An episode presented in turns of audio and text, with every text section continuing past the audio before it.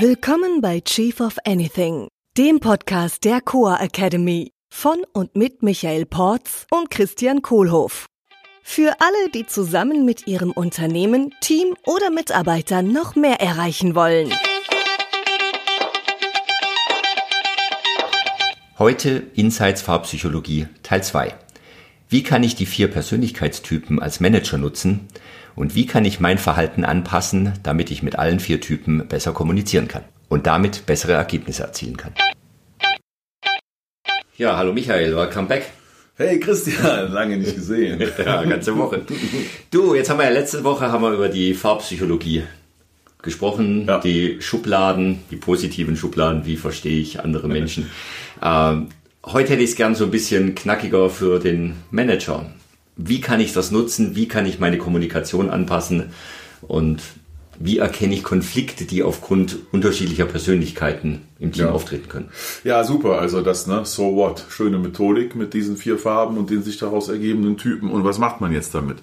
Äh, vielleicht nochmal kurz zur Wiederholung. Also die vier Grundtypen, die wir da ja äh, aufgespannt hatten, mit Hilfe von Jungs äh, psychologischen Methoden und mit Hilfe von den Farbassoziationen, die weltweit konsistent funktionieren, äh, waren ja zu einem die blaue Energie, ja, äh, den wir dann in der Verhaltensweise als äh, äh den Analytiker äh, bezeichnen. Ja, also wenn ein Mensch viel blaue Energie hat, das ist dann die richtige Formulierungsweise, äh, dann heißt das, das ist jemand, der ist sehr akkurat äh, und achtet äh, auf Genauigkeit und Präzision und äh, die Sachen werden richtig gemacht.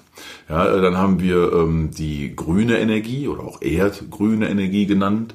Äh, das ist die äh, Energie, wo es sich um menschliche Verhaltensweisen geht, die sehr werteorientiert sind, äh, wo sehr wichtig ist, dass die Harmonie zwischen den beteiligten Menschen richtig liegt.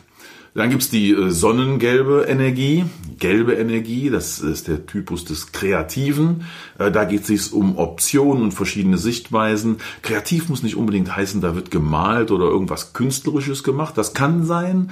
Äh, es kann auch einfach bedeuten, dass kreative Methoden oder Denkweisen angewendet werden auf Sachen, die einem vielleicht gar nicht so kreativ vorkommen.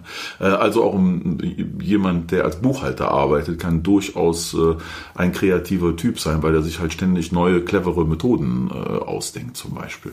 Und dann äh, gibt's da noch den roten Typus, die rote Energie die in der Verhaltensweise halt das äh, jetzt machen widerspiegelt. Äh, das ist äh, getrieben. Im Englischen heißt das auch der Driver, jemand, der vorwärts macht und äh, keine Fragen stellt, sondern erst einfach mal losschießt und äh, dann vielleicht hinterher äh, erst die Fragen stellt. Also das sind so die vier äh, Grundenergien. Äh, äh, ne? Blau, Grün, Gelb und Rot. Naja gut, der erste Schritt äh, in dem ganzen Spiel, wie ich damit arbeite jetzt als Führungskraft, ist das erstmal zu erkennen hatten wir ja letztes Mal auch drüber gesprochen. Äh, man erkennt das an der gesamten Verhaltensweise äh, des Menschen, also sowohl in der Sprachwahl als auch in der Körpersprache, äh, im Ausdruck, in der Grundhaltung, in den Gesichtszügen. Ja, so dann bei nähergehender Beschäftigung mit dem Thema gibt es auch einige Tools zu, die ich sehr schnell anwenden kann. Und die ganze Sache ist eigentlich sehr, sehr, sehr schnell intuitiv klar und sehr leicht zu benutzen ja, äh, ganz wichtiger Schritt in dem Thema, bevor ich dann an das Anpassen an den anderen komme, weil darum geht's ja. Ne? Ich erkenne jemanden, der anders ist und passe meine Verhaltensweise an, um da noch bessere Ergebnisse zu erzielen. Äh, dafür muss ich aber erstmal wissen, wo ich selber stehe. Mhm. Ja, weil alles ist relativ. Ja, wo stehst du denn? Also meine persönliche Präferenz ist die rote Energie. Ich hab's gerne knackig und dass die Sachen laufen und gemacht werden und zack. Und dann habe ich als äh, sekundäre Präferenz die gelbe Energie und dann als dritte die blaue Energie. Und die Energie, die bei mir am wenigsten präferiert ist, ist die grüne Energie. So, und das heißt jetzt zum Beispiel, wenn ich mich auf einen anderen Menschen anpasse, äh, dann äh, muss ich erstmal von mir selber wissen, wo ich eigentlich stehe weil die Anpassung ist ja relativ zu dem, wo ich bin. Und mhm. gut, ich habe vielleicht früher als Kind mal gedacht, dass sich das ganze Universum um mich dreht und dass ich äh, normal null bin, also der Referenzpunkt und habe dann irgendwann erkannt, dass ich halt nur einer von Milliarden bin und da eine relative Position im Universum einnehme.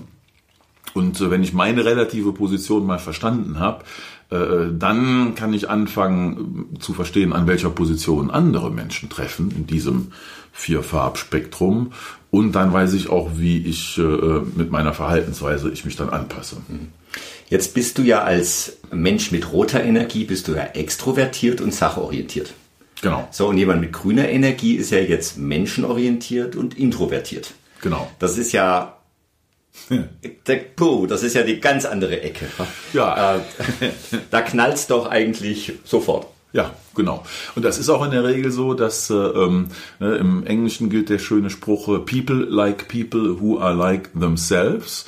Äh, und deswegen ist es auch typischerweise so, dass ich also mit Menschen mit viel roter Energie direkt klarkomme. Der Rapport ist da direkt gegeben. Da gibt es direkt irgendwie ein Grundverständnis, wo wir miteinander klarkommen. Wohingegen, wenn ich jetzt mit meiner gegenüberliegenden Energie das ist bei mir tatsächlich die grüne Energie zusammentreffe. Äh, mittlerweile erkenne ich das auch ganz gut. Ich habe jetzt ein paar Jahre Übung drin, äh, ähm, wo ich dann am Anfang früher gedacht habe, boah, irgendwie, was ist denn mit dem los? Ne? Äh, der sagt ja gar nichts ne? und das dauert alles so lange und auch so ruhig und so still und, und was nicht alles da in meinem Kopf dann vorging, wie ich den anderen da beurteilt habe und wo ich dann äh, einige Jahre gebraucht habe, das zu lernen und mich dahin weiterzuentwickeln, das zu verstehen, dass das vollkommen okay ist, dass andere Menschen so sind, genau wie sie sind. Und die Verantwortung liegt bei mir, äh, mich darauf anzupassen, wenn ich mit denen zusammenarbeite. Und als Führungskraft schon mal erst recht.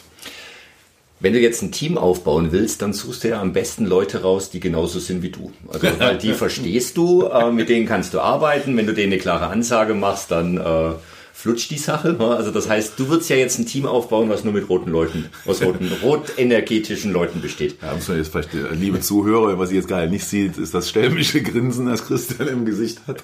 Äh, äh, das ist natürlich eine provokante Frage. Das ist mir tatsächlich passiert. Ne? Mhm. Also vor vielen Jahren, als ich habe ich ein Marketing-Team als Marketingdirektor aufgebaut von 40 Leuten im Team und habe dann danach so ein Insights-Training als Teambuilding gemacht ja, und man, was man da ja bekommt, ist zum einen so ein tolles persönliches Profil und da kann sich jeder Einzelne sehr toll weiter mitentwickeln. Und als Manager bekam ich dann auch den Eindruck davon, wie denn mein Team so insgesamt aufgestellt war in diesen vier Farbenergien oder die 16 oder 72 Typen, die man dann sieht, wenn man das Ganze im Detail betreibt. Und äh, ja, siehe da, also ich hatte das erfolgreich geschafft, Leute einzustellen, die auch so eine äh, rot-gelbe Präferenz wie ich hatten uh, people like people who are like themselves and inexperienced managers uh, hire people who are like themselves. Äh, und das ist, äh, ja, am Anfang fühlt sich das total toll an, weil sich alle direkt gut verstehen. Äh, und am Ende geht's dann katastrophal schief, weil die anderen Präferenzen einfach fehlen, um ein gutes Ergebnis abzuliefern. Ja. Für ein gutes Ergebnis, man staune, brauche ich nämlich auch die blaue Energie, die dafür sorgt, dass Sachen richtig gemacht werden. Ich brauche die grüne Energie, damit das Ganze werteorientiert ist und auch harmonisch abläuft und für, für die Menschen, die da von dem, was wir machen, betroffen sind, auch ein Sinn ergibt und sich gut anfühlt. Und ich brauche auch die gelbe Energie, äh, die Optionen hervorruft und Kreativität zulässt äh, und auch mal was ausprobieren darf. Und halt nicht nur die von mir präferierte rote Energie, die dauernd machen will.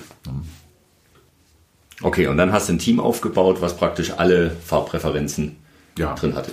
Also seitdem weiß ich, äh, dass ich darauf achten darf und achten muss äh, äh, also selbst äh, im Bewusstsein dieser ganzen Sache hilft mir das noch immer dann so Tools und Instrumente wie Insights zu verwenden, um da zu gucken, dass ich es auch wirklich richtig mache. Ja. Und mein Ziel seitdem ist immer, ein Team aufzubauen, was halt sehr divers ist in seinen Präferenzen, sprich, wo diese Farbenergien alle gut abgedeckt sind ja, ähm, das hat den großen Vorteil, äh, dass ich damit viel bessere Ergebnisse erzielen kann mit so einem diversen Team.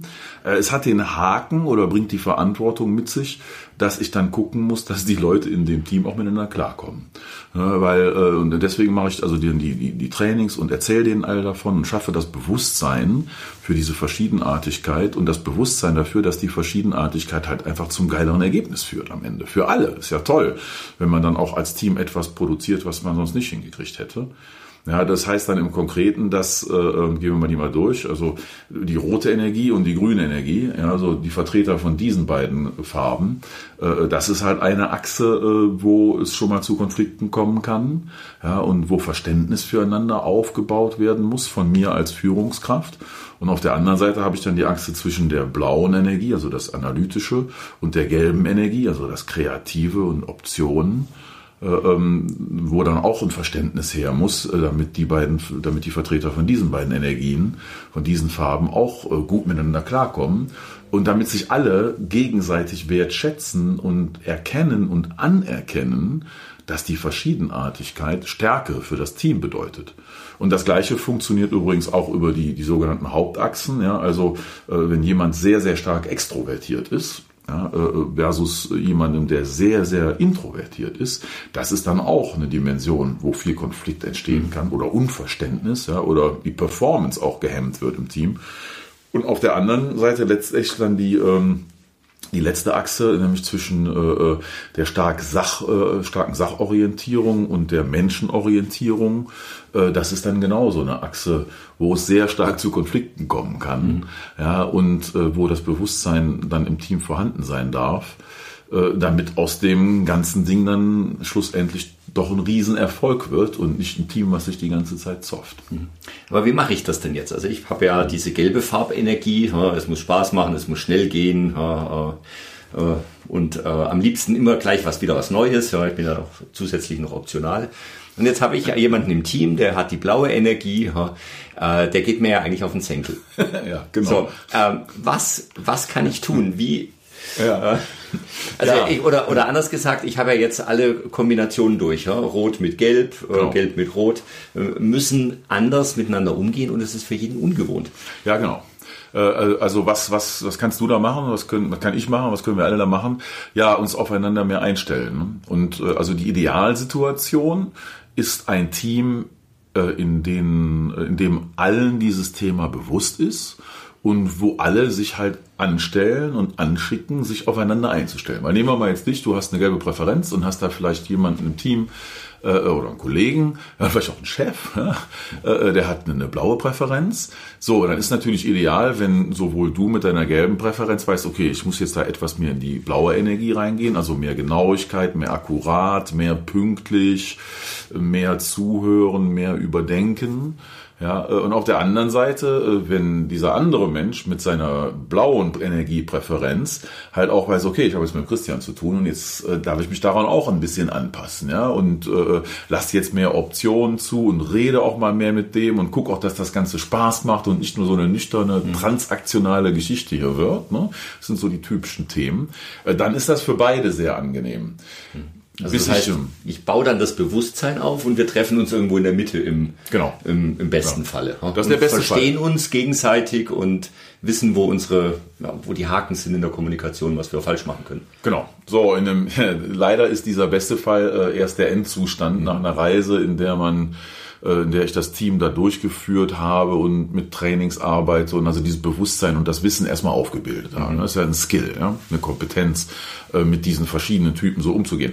In der Zwischenzeit äh, bleibt mir als Führungskraft, wenn das also jetzt mein Team ist, von dem ich da spreche, bleibt mir als Führungskraft die Verantwortung bei mir alleine, damit gutem Beispiel voranzugehen mhm. und mich halt auf die Leute in meinem Team entsprechend mehr anzupassen. so, da, da ja, das ist jetzt das Zeichen, dass wir zum Ende kommen sollen. Haben wir die Viertelstunde schon wieder verquatscht. Ja, ja, sehr schön.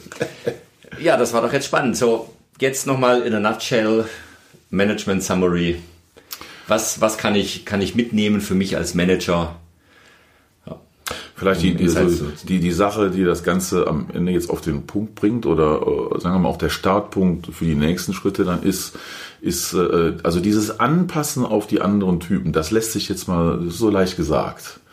Ja, und jetzt denken wir, ja, okay, hey, komm, okay, dann verstehe ich halt, wie der andere ist und dann bin ich ein bisschen mehr introvertiert oder bin ein bisschen mehr menschenorientiert oder sachorientiert und so weiter.